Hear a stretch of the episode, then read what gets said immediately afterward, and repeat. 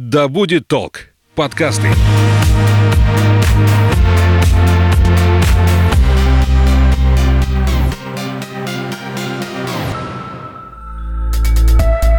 Привет, я Настя. Ты слушаешь подкаст об экологии, сортировке мусора «Ой, не туда». Этот эпизод я записываю в Петербурге. Рядом со мной Василиса Осинская, координатор волонтеров экологического движения «Раздельный сбор». Для записи подкаста мы встретились в одном из городских коворкингов. Здесь иногда хлопают дверью, так что не пугайтесь. А в этом эпизоде ты узнаешь, нужно ли мыть тару перед тем, как отправить ее на переработку, во что можно превратить бутылку и как нужно сдавать макулатуру. Наливай чай или кофе в свой многоразовый стакан и вслушивайся. Мы начинаем. Василиса, привет. Привет. Движение «Раздельный сбор» появилось в Петербурге еще 10 лет назад, в 2011 году. Расскажи, на каком этапе ты присоединилась к этому проекту? Так, ну, у меня история большая. Я пять лет занимаюсь сортировкой отходов просто у себя дома. Я приходила на их акции несколько лет. Э, мне очень повезло. Акции раздельного сбора по сбору вторсырья, который один раз в месяц происходит. А, один из адресов у меня прямо рядом с домом. Мне было удобно сдавать вторсырье. Вот. Потом в девятнадцатом году я присоединилась уже к ним как волонтер. На акциях, кстати говоря, я никогда не помогала, хотя это у нас самый распространенный вид волонтерства. Я стала помогать по организационным вопросам, одной из руководительниц и учредительниц движения в отделе по работе с волонтерами. А, вот, и так я волонтерила, волонтерила и доволонтерилась до того, что теперь я сотрудник э, раздельного сбора и очень счастлива, я очень рада работать с этими людьми. Они просто невероятные и меняют мир. Расскажи вообще, что такое раздельный сбор для нашего слушателя, чтобы было вообще представление о вашей команде. А, я так понимаю, вы есть вообще во многих городах уже России. Вот в Омске, откуда я к тебе приехала, это вас нет еще. Я думаю, что здесь самое ключевое, что еще. Как вообще вы выбираете города, где вы как бы появляетесь? А, так, на данный момент э, мы есть в 16 разных городах по стране. А, обычно это происходит таким образом. Местные активисты, которые уже что-то делают в своем регионе, в своем городе, понимают, что им не хватает какой-то известности, ресурсов, каких-то знаний, э, и, естественно, они знают про нас и просто обращаются к нам, что, ребята, можем ли мы выступать под вашим условно брендом. И дальше мы общаемся уже лично с людьми, понимаем, в одну ли мы сторону двигаемся, и если да, то мы становимся, принимаем их к себе, и они становятся региональным отделением раздельного сбора. А, кстати говоря, вот в конце, точнее в начале августа у нас пройдет стажировка для экоактивистов из других городов, которые хотят системно развивать свои экологические инициативы. И там будут ребята, и те, которые хотят присоединиться к раздельному сбору, и те, которые просто хотят получить какие-то навыки и знания. То есть э, мы работаем, образовываем людей, пытаемся дать им наш опыт, который мы уже накопили за 10 лет работы. А вот как-то так. А какие у вас основные цели у раздельного сбора вообще? К чему вы стремитесь, к чему вы идете, как вы себя позиционируете? Угу. Ну, раздельный сбор – это именно общественное движение. И наша главная цель – это содействие созданию общества осознанного потребления и осознанного, осознанного отношения к природным ресурсам. А чем мы занимаемся на практике?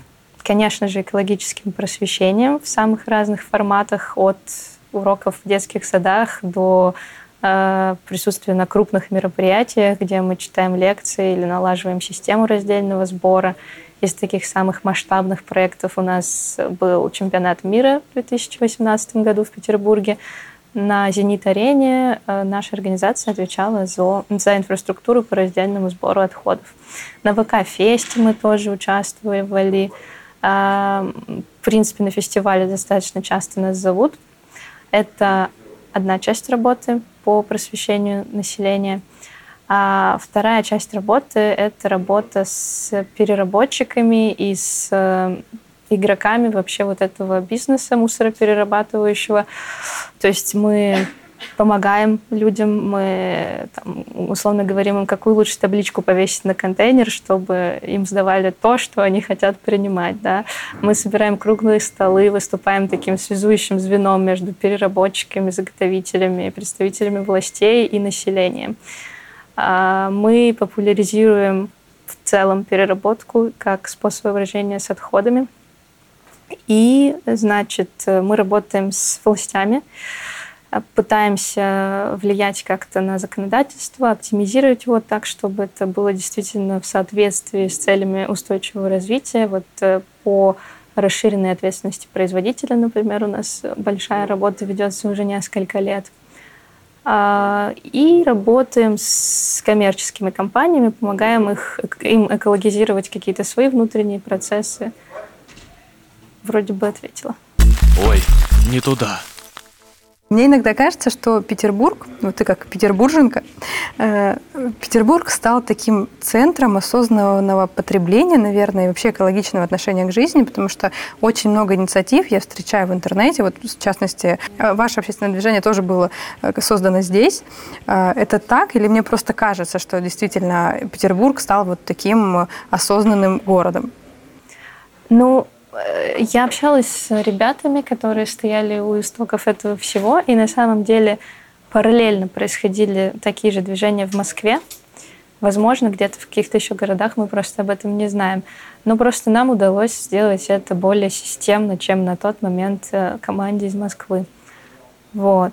И да, мы, наверное, можем уже совершенно четко назвать себя лидерами в этом направлении, потому что работаем уже много лет и накопили большой объем знаний и опыта, что важнее.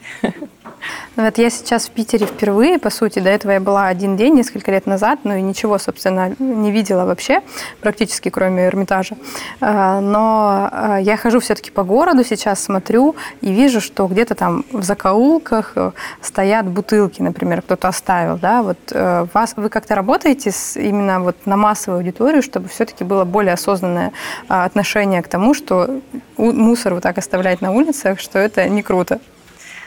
Слушай, я как-то спрашивала наших э, старейшин, тех, тех людей, которые в раздельном сборе работают уже очень давно, как они вообще э, ну, добились такой популярности, такой известности и видимости себя. Потому что это начиналось с компании друзей, волонтеров, активистов. Там 15 человек собрались и сделали когда-то первую акцию, то, что называется там чуть ли не по фану, да. И сейчас это такое мощное, э, крупное движение. И ну, было много интересных рассуждений, но что вот такого функционального мне запомнилось, что они шли везде, куда их приглашали и куда их не приглашали, заявляли о себе, что мы есть, мы считаем, что нужно делать вот так и вот так. И таким образом как-то приобрели популярность. Э, тогда еще не было такого прям широкого использования соцсетей. Сейчас конечно, гораздо все проще.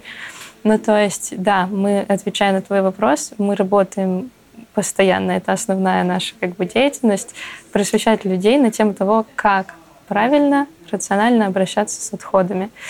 Наверное, вот что оставлять мусор на улицах, это немножко как бы ну, не, не тот уровень, что ли. Это больше про культуру в целом. Вот. Мы говорим о том, что мусор не стоит э, как бы производить в таких количествах, в которых сейчас он производится. Если вы его произвели, то с ним можно сделать что-то дальше. Это не всегда мусор. Мы вообще стараемся не использовать слово мусор, потому что он, оно имеет такую негативную коннотацию. Что-то такое неважное, ненужное, что хочется выкинуть на помойку. Мы говорим отходы. Это просто нейтрально. И отходы могут стать ценным ресурсом, и это уже называется вторсырье. А,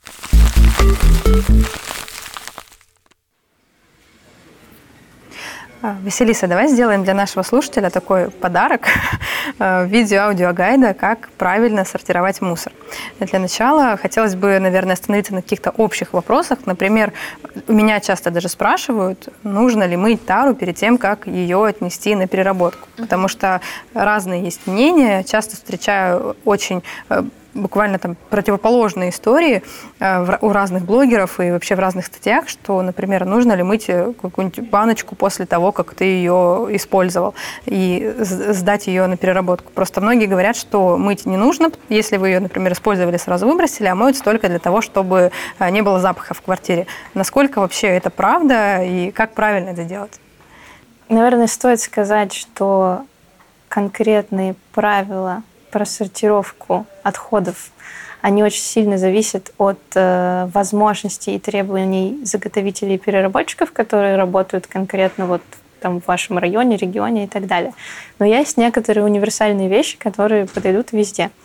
Это, во-первых, э, то, что объем сданного вторсырья нужно уменьшать, то есть сплющивать бутылки, складывать коробки, там, разрезать э, тетрапак или консервные банки тоже можно спокойно сжать в более в менее объемный предмет. Вот. И второй, то, что вторсырье нужно споласкивать от остатков органических, органических остатков, от остатков пищи.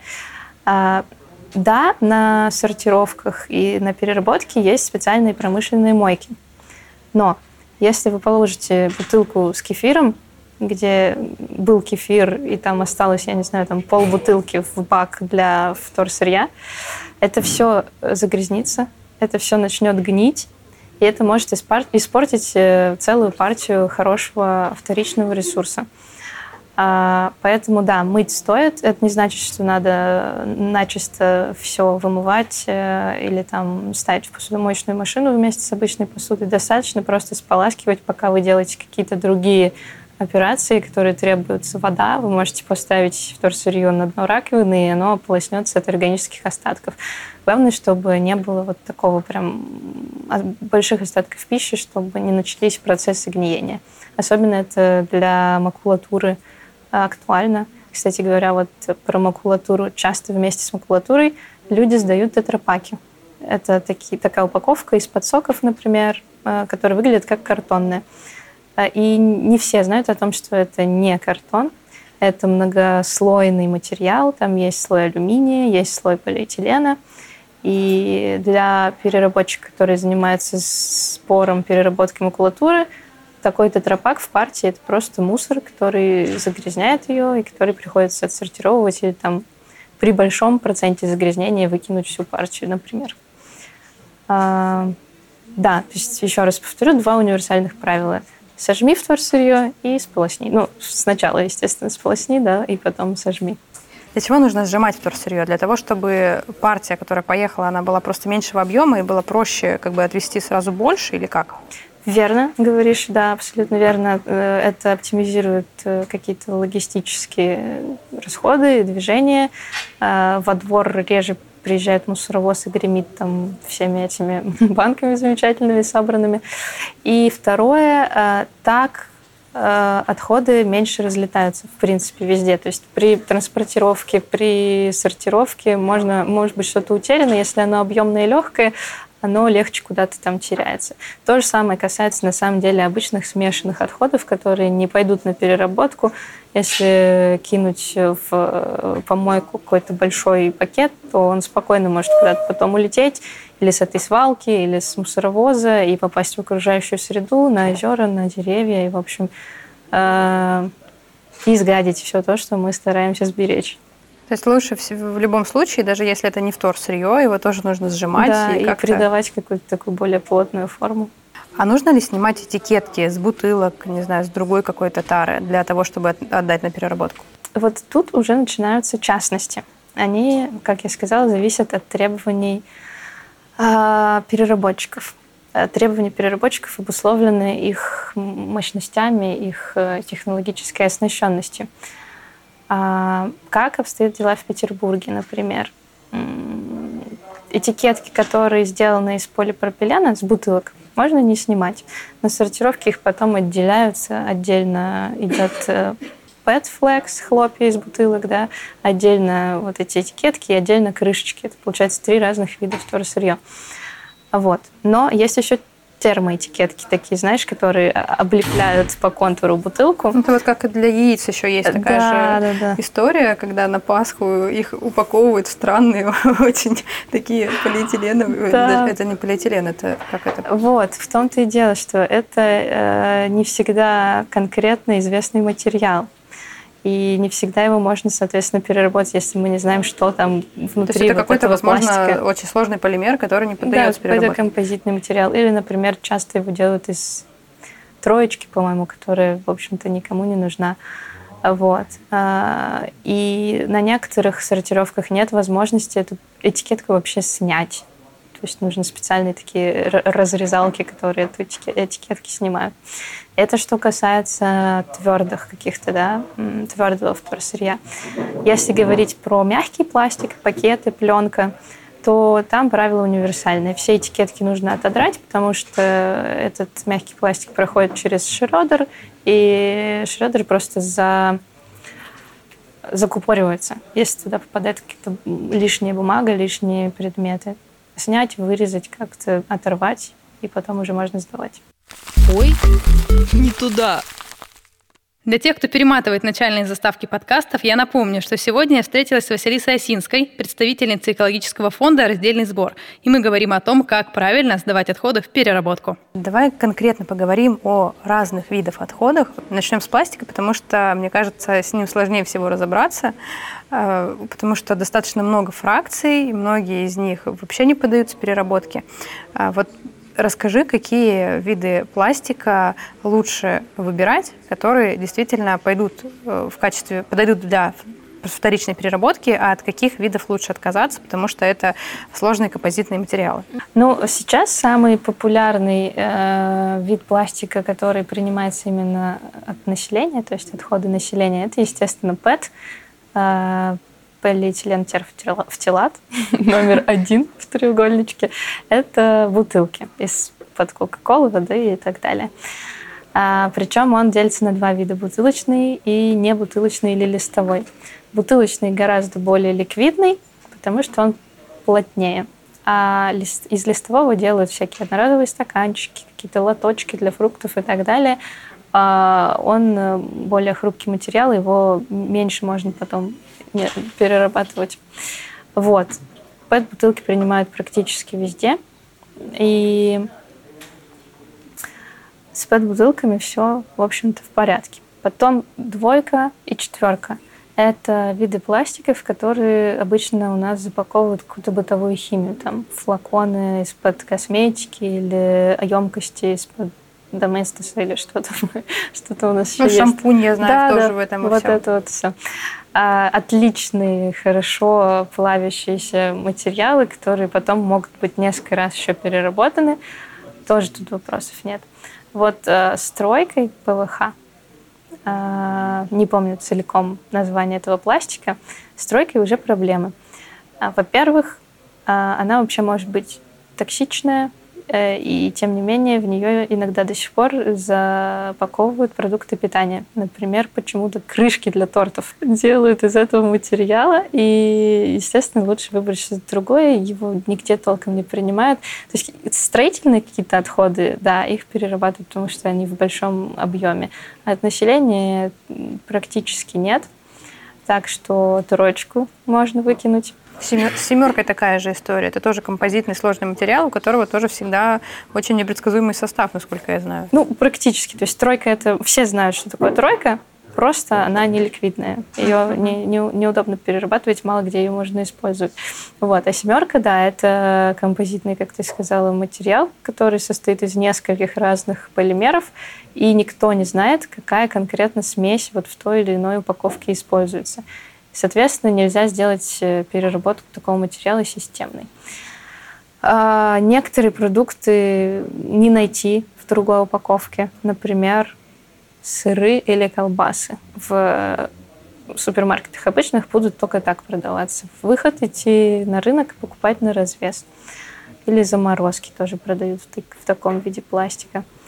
А что у нас еще не поговорили про пятерку и шестерку. Пятерка это полипропилен, тоже хороший материал, который легко поддается переработке и довольно прочный, что важно для потребительских свойств упаковки.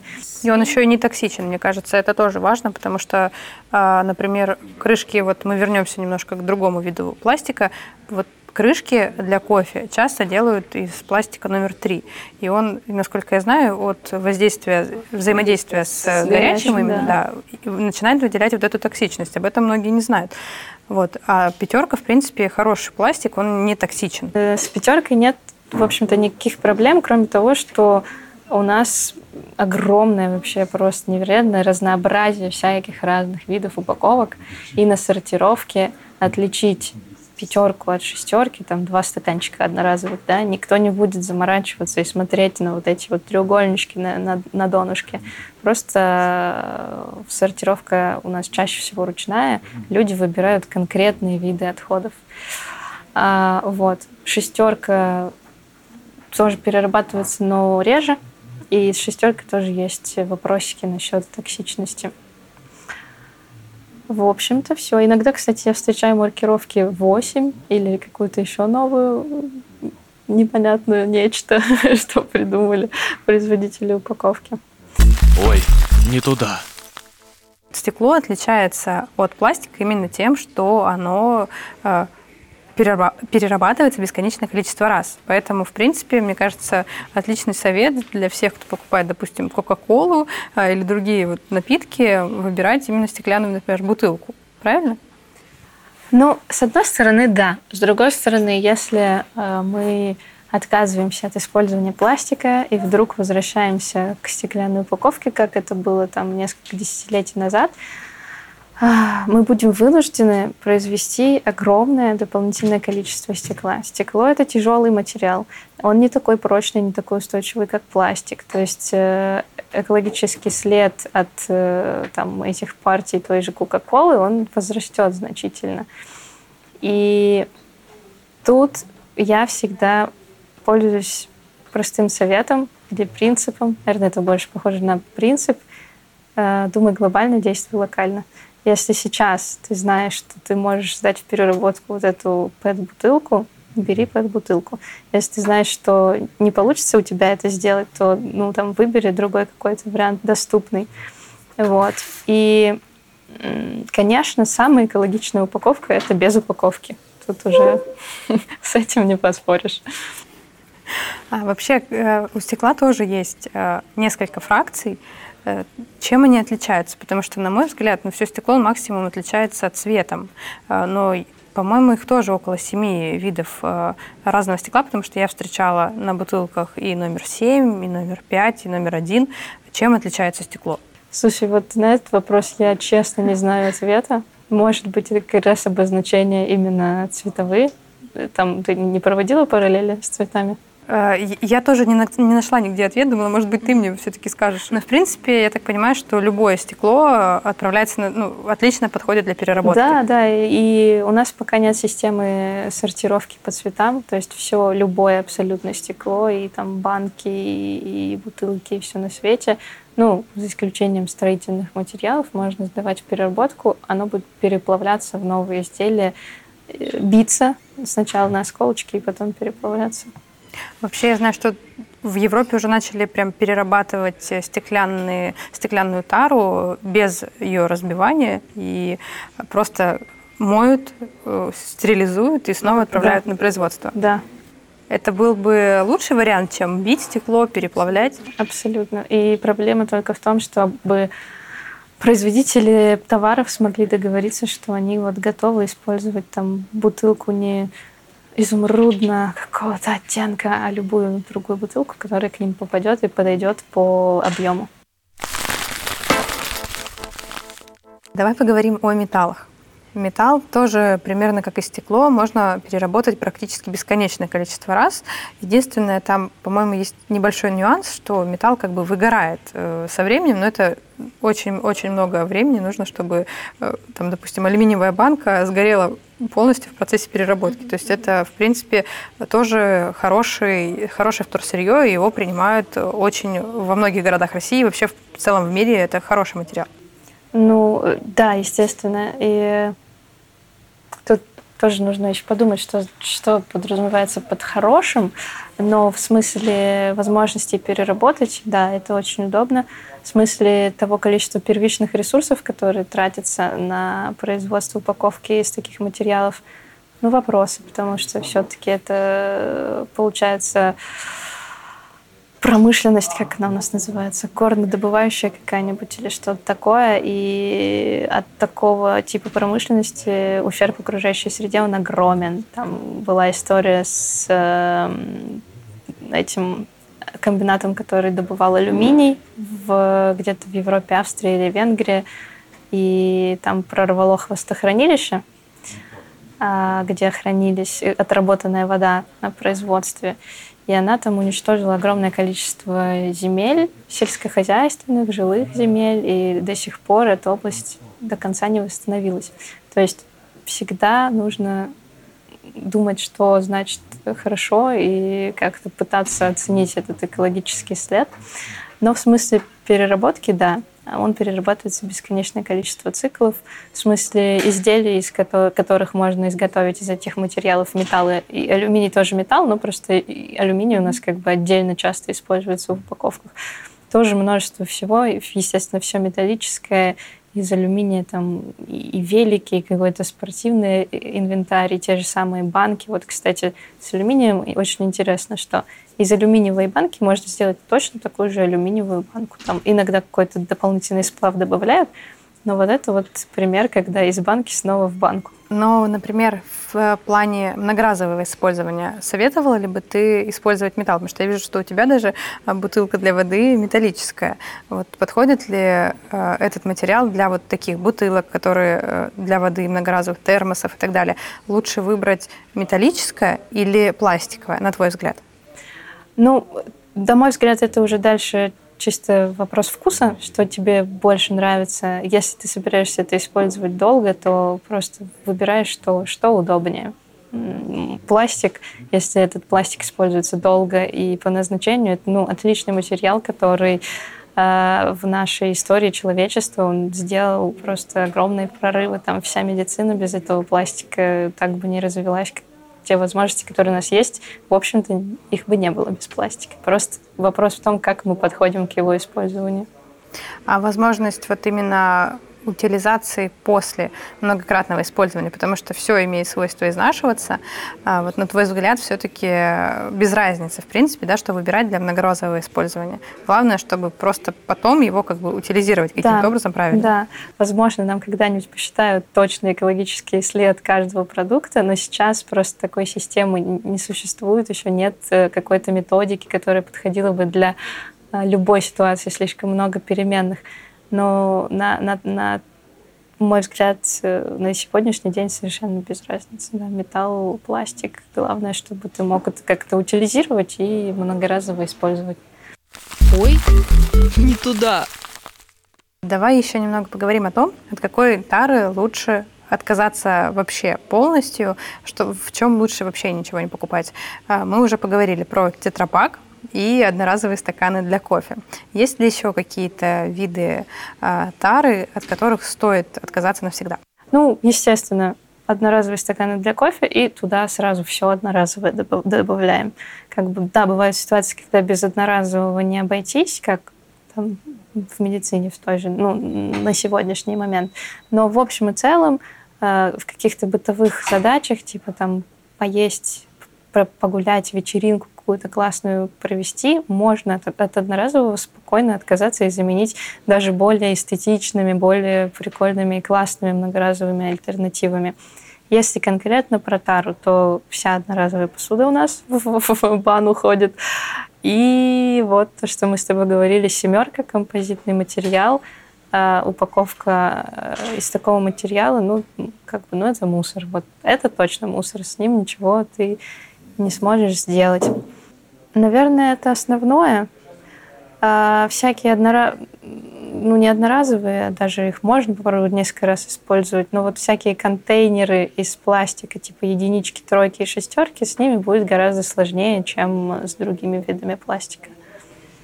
Насколько я вообще знаю, единица, она хоть и перерабатывается, но ее тоже желательно использовать один раз, потому что она ну, не настолько прочная и может выделять потом микропластик уже, и, например, в продукты, которые в ней хранятся. Да, да, э, с единичкой, вот с использованием э, вторичного пластика для упаковки пищевых продуктов в целом любого пластика, ну и, и полиэтилен терфталата тоже. Проблема в том, что диффузионность, сейчас по-русски как-нибудь скажу, проникаемость, проникаемость этого материала, она достаточно высокая. И если там была Кока-Кола, то вот эти вот молекулы из чего состоит Кока-Кола, она потихонечку проникает в этот пластик, пока она куда-то попала в переработку, туда еще какие-то новые молекулы присоединились. И, в общем, когда мы делаем новую бутылку из этого пластика, там уже не только полиэтилен терфтилат, там еще куча всяких разных присадок. Сейчас э, работают э, ребята над разными технологиями, чтобы можно было очищать этот пластик очень хорошо от вторичного использования. Но пока что так. Еще есть отдельный вид отходов. Это наша одежда. Э, вообще, насколько я знаю, одежда, одежды очень много на наших мусорных полигонах, потому что вообще с развитием э, и бумом вот этих масс- масс-маркетов люди стали покупать достаточно бездумно все, что они носят. Э, и действительно количество таких отходов огромное, но их можно сдать на переработку. Есть э, способы там, передачи другим людям и так далее. Эм, я об этом говорила несколько раз уже в выпусках подкаста предыдущих э, о гардеробе, о том, как сделать его экологичным, но есть те виды отходов, например, нижнее белье и носки их невозможно как бы сдать на вторичное использование, естественно. Есть ли какая-то возможность утилизировать такие виды отходов экологично? Да, есть. Э, в нашей части России у нас есть завод по переработке текстиля в Ивановской области, где они перерабатывают вот такой вот уже никуда не пригодный текстиль в технологические ткани. Там тряпки для пола, какие-то строительные материалы. А, вот. Также, наверное, к нижнему белью это не отнесется, но к каким-то там, какой-то ветоши, да, который ты уже не можешь отдать в секонд-хенд или кому-то передать, ее можно использовать в приютах для животных, например. Многие, да, да, многие приюты прям в этом нуждаются и тратят на это средства. А можно как бы просто обойтись тем, что уже произведено. Но пока что вот так. Других вариантов просто пока что не существует. А вообще вы, я думаю, следите за тем, чтобы, э, за тем, что происходит э, в европейской части нашей планеты, в других вообще странах. Есть там другие инициативы, которые, может быть, в скором времени и у нас появятся? В части вот ветоши и белья я не слышала. И ну, не думаю, что там есть что-то такое я знаю, что недавно прочитала исследование, что к 2030 году рынок секонд-хенда вдвое превысит рынок э, первично произведенной одежды. То есть это просто можно представить, сколько мы всего уже напроизводили, что как бы это, это уже в два раза больше того, что сейчас производится. Про одежду ты очень здорово сказала, да, что сначала можно ее куда-то попытаться пристроить. Это тот же самый как бы подход к решению проблем с отходами, что сначала ты думаешь, как можно вообще это не использовать, потом ты думаешь, как это можно использовать повторно, передать кому-то или там отремонтировать. Есть такая классная опция, которую многие забыли, что можно ремонтировать вещи, одежду и там бытовую технику. И только потом ты уже ее сдаешь на переработку и кстати, о бытовой технике. Я вот, э, когда э, готовилась к встрече с тобой, вообще забыла о том, что как-то ее тоже нужно э, правильно утилизировать. Какие есть способы экологичной утилизации бытовой техники? Просто принести в центры, где, собственно, ее перерабатывают заново? А, да, да, переработка, ну и, и ремонт, как я сказала. Переработкой много кто занимается электроникой и бытовой техники. Все-таки там ценные какие-то ресурсы, да, металлы находятся, кому-то передать, также работает. Вообще, в принципе, отличный лайфхак. Да, да. Просто передать те же несколько раз я уже напоминала, что, например, стеклянную банку, которая вам не нужна из-под э, купленного в магазине сока, можно отдать соседке, бабушке, которая сделает какую-нибудь закрутку и будет очень сильно благодарна, и, возможно, даже с вами поделится э, этим угощением уже э, поздней зимой, когда овощей и фруктов у нас будет мало. Это все получило даже свое классное название «Шеринговая экономика» от, от английского «share» – делиться, разделять. И всякие шеринговые практики, их можно применить ну, к огромному количеству сфер жизни. Ой, не туда. По традиции моего подкаста, в финале я прошу своих гостей поделиться их эко-лайфхаками, которые они применяют в своей жизни. Можешь что-нибудь рассказать и вдохновить нашего слушателя? У меня, наверное, как вы знаете, да, большая проблема с э, утилизацией органических отходов. Их э, нигде не перерабатывают, и в городе, если вы городской житель, а, сложно с ними обращаться экологично. Но у меня есть дача, на которой живут две бабушки. А, и я собираю органические отходы свои, там, друзей, и отвожу периодически туда к ним, в компостную яму. И это ну, как бы это, конечно, требует какого-то планирования каких-то затрат, но я чувствую от этого некоторое удовлетворение, поэтому мне приятно так делать. И у нас в Петербурге даже была целая группа, которая называлась «Компостный друг», где люди искали таких вот ребят, типа меня с дачами и бабушками, передавали им свои органические отходы на утилизацию. Вот. А так, ну, конечно, многоразовые вещи. Авоська, бутылка, многоразовый стакан, многоразовая маска. Это все прям уже ну, какие-то базовые вещи в моей жизни.